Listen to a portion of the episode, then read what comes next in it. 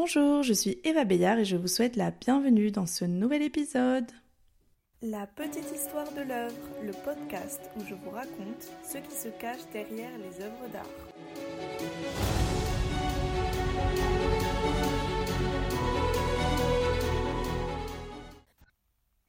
Pour ce troisième épisode de la série La petite histoire par l'artiste, nous recevons Ornella Petou qui nous fait découvrir l'histoire derrière son œuvre Autoportrait. Je vous rappelle que vous pouvez consulter l'œuvre sur le compte Instagram de La petite histoire de l'œuvre. Donc tout d'abord Ornella, bienvenue et est-ce que tu peux commencer par te présenter? Euh, Merci Eva de m'accueillir. Alors je suis Ornella Petou, j'ai 26 ans. J'ai commencé la photographie vers mes 12 ans et ça a commencé euh, d'ailleurs par un autoportrait. Par la suite, j'ai fait des études aux Beaux-Arts de Bruxelles, à l'Académie Royale et aussi à Paris pendant deux ans. Et voilà, et aujourd'hui, je continue euh, ma recherche photographique à Marseille. Alors, euh, j'ai commencé la photographie par l'autoportrait et euh, ça a été pour moi un moyen de me rencontrer et ça l'est toujours autant. Euh, je perçois la photographie comme un moyen d'apprendre à se connaître parce que j'ai parfois l'impression que mes photographies parlent avant moi, en tout cas avant la conscience que je peux avoir des choses sur le monde. Par la suite, euh, je me suis ouvert vers l'extérieur, donc j'ai aussi pris euh, des gens que je connais et des gens que j'affectionne particulièrement. Je suis allée vers le, portrait, donc j'ai, euh, je me suis ouvert, on va dire, vers l'extérieur en prenant mes, amis et les, mes, proches. Je trouve que le portrait en photographie, en tout cas, c'est moi, c'est ce qui me touche le plus. Et j'aime beaucoup le portrait un peu frontal, qui est à la fois un peu mise en scène et, et en même temps où je laisse toujours passer euh, le, mystère qui peut habiter euh, l'espace ou le moment, donc euh, des imprévus. J'aime pas du tout tout contrôler. Et puis après tout ça, je me suis aventurée un peu dans la photographie plus documentaire, mais je sais pas encore si j'y ai trouvé ma voie. Donc en ce moment, voilà, mon, cœur bascule entre un retour à l'intérieur, c'est-à-dire à de l'autoportrait pur et dur, ou, euh, ou le documentaire, ou les deux, et, voilà.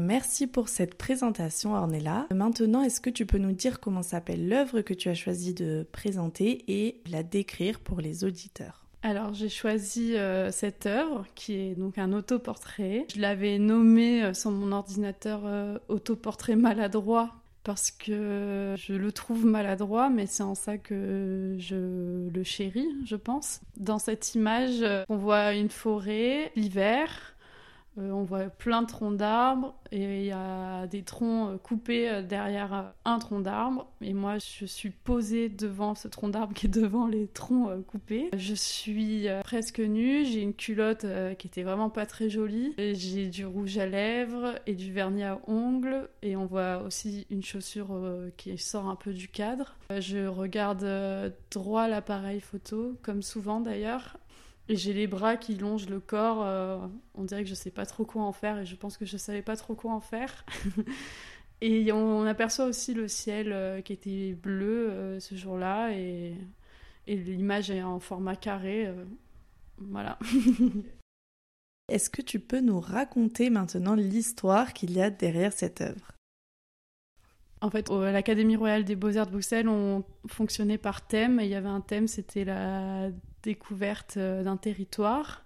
Et je suis partie dans la forêt de Soigne avec euh, mon appareil photo qui a un moyen format euh, argentique. Et en fait j'ai passé du temps dans cette forêt, j'ai photographié les arbres, en fait j'ai essayé de me servir de la nature pour parler de moi Et ça tombait bien parce que c'était l'hiver euh, et, tout était un peu mort. Alors à ce moment-là, je me sentais un peu comme ces arbres et ces troncs d'arbres. Et j'ai envie en fait de, me présenter euh, parmi eux et en faire une image.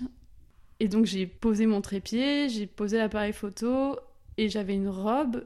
Et en fait, je me suis dit que j'avais pas envie qu'on me avec cette robe. Et je l'ai attachée à l'arbre et j'avais pas vu en fait que euh, ça aurait pu donner une image et un imaginaire de sorcellerie. Et c'est euh, après coup aussi que je l'ai compris. Il y avait le retardateur, j'ai couru, je me suis mis près de, l'arbre. Sous cette robe, j'ai jeté ma chaussure et euh, la photo a été faite. Et quand je l'ai vue, je l'ai trouvée super bizarre et étrange. Et elle m'a touchée parce que, en fait, il y a beaucoup de choses qui ne vont pas dans les codes de la photographie. Mes pieds sont à moitié coupés et voilà, levés. Il y a la chaussure au bord de l'image. Et on me l'a reproché en plus quand je l'ai montré à mes professeurs que voilà les pieds étaient à moitié coupés et tout ça et euh, aussi euh, mes camarades m'ont dit euh, on savait pas que t'étais une sorcière et en fait t'es une sorcière et c'était le même moment que MeToo et le même moment un peu enfin il y a eu cette vague de féminisme et moi j'avais pas conscientisé le féminisme encore c'était loin de moi, je savais pas ce que ça voulait dire. Et en fait, aujourd'hui, c'est un sujet qui me tient vraiment à cœur. Et c'est ça que je trouve très beau avec la photographie et l'art en général, c'est que parfois on exprime des choses et on crée des images qui nous dépassent, nous avancent. Et pour moi, cette photographie, c'est un peu le point de départ, enfin l'un des points de départ en fait, de, je pense qu'il va être euh, une recherche euh, pour toute la vie. C'est-à-dire, euh, en parlant de moi, peut-être parler des autres, et je pensais qu'en fait, en allant vers l'extérieur, euh, j'en arriverais à mieux en parler, mais parfois je me demande si mes images ne sont pas plus touchantes quand, quand juste je pose l'appareil en face de moi et qu'il s'exprime des choses. Et voilà. C'est assez intéressant et j'ai l'impression que c'est assez commun à, à, beaucoup de photographes, en tout cas qui pratiquent euh, l'autoportrait. moi, dans la vie de tous les jours, j'ai pas l'impression que mon corps m'appartient. J'ai l'impression que c'est une parure en permanence et euh, il me semble toujours impacté par, euh, bah justement par l'extérieur, euh, autrui et le regard des autres. dans la photographie, dans l'autoportrait, c'est un moment où je me réapproprie vraiment mon corps. Et en fait, peu importe comment il va apparaître à l'image, il me convient et c'est assez magique parce que je suis quelqu'un qui a plutôt du mal euh, à s'accepter euh, comme il est. Et donc il y a ce rapport euh, voilà, assez magique et, et, puissant en fait qui fait que j'ai envie d'y retourner. Et en fait je recommande à tout le monde d'essayer de faire des autoportraits tellement que ça, ça ouvre des voies et aussi peut-être de l'amour propre. Du coup tu fais souvent des autoportraits euh, alors j'ai souvent fait des autoportraits, donc j'en ai, je n'ai fait que ça presque jusqu'à mes 22 ans. Et puis après j'ai eu peur en fait euh, en présentant mes photographies qu'on revoit toujours la même chose. Je prenais beaucoup en photo aussi la personne avec qui j'ai vécu pendant 7 ans. Et je prenais beaucoup mon petit entourage, ce qui est pour moi aussi une forme d'autoportrait.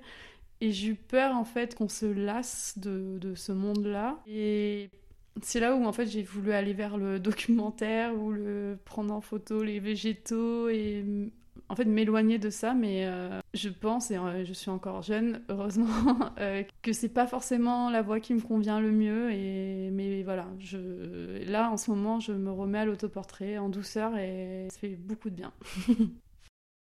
J'ai aussi choisi cette image car je trouve qu'elle résume beaucoup comment je fonctionne en photographie.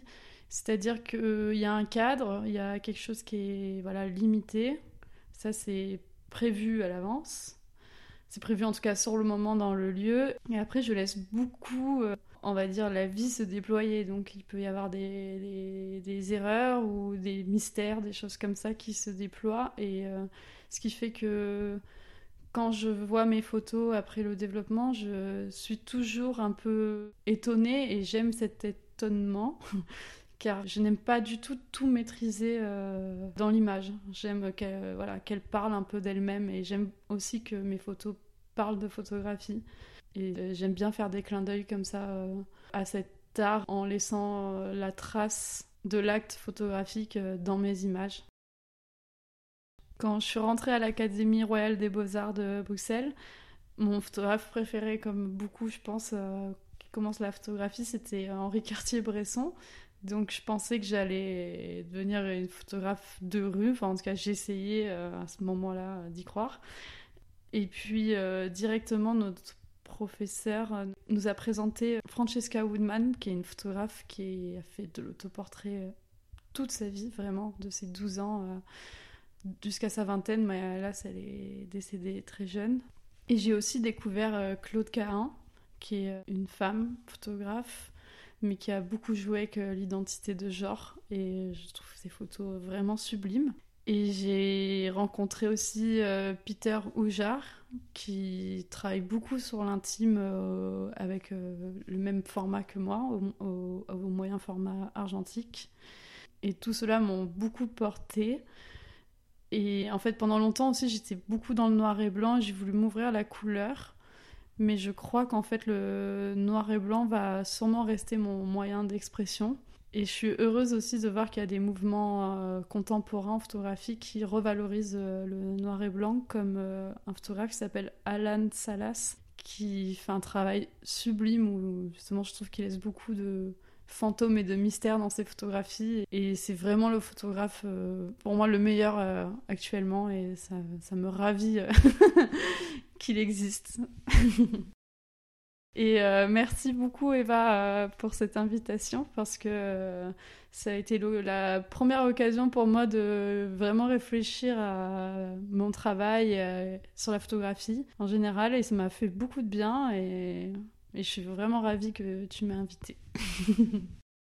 Bah écoute, merci beaucoup à toi pour cette interview, euh, de t'être euh, livré comme ça. C'était super intéressant de comprendre euh, le pourquoi du, de l'autoportrait, en tout cas en avoir ta vision à toi. Et en tout cas, ça m'a permis de comprendre pas mal de choses. Donc je suis ravie d'avoir partagé cet épisode avec toi. Si vous voulez euh, voir euh, d'autres œuvres de Ornella et la suivre, je vous laisse dans la description son Instagram et vous avez aussi euh, le Instagram de la petite histoire de l'œuvre bien sûr. Donc voilà, j'espère que cette série vous plaît et on se retrouve au prochain épisode.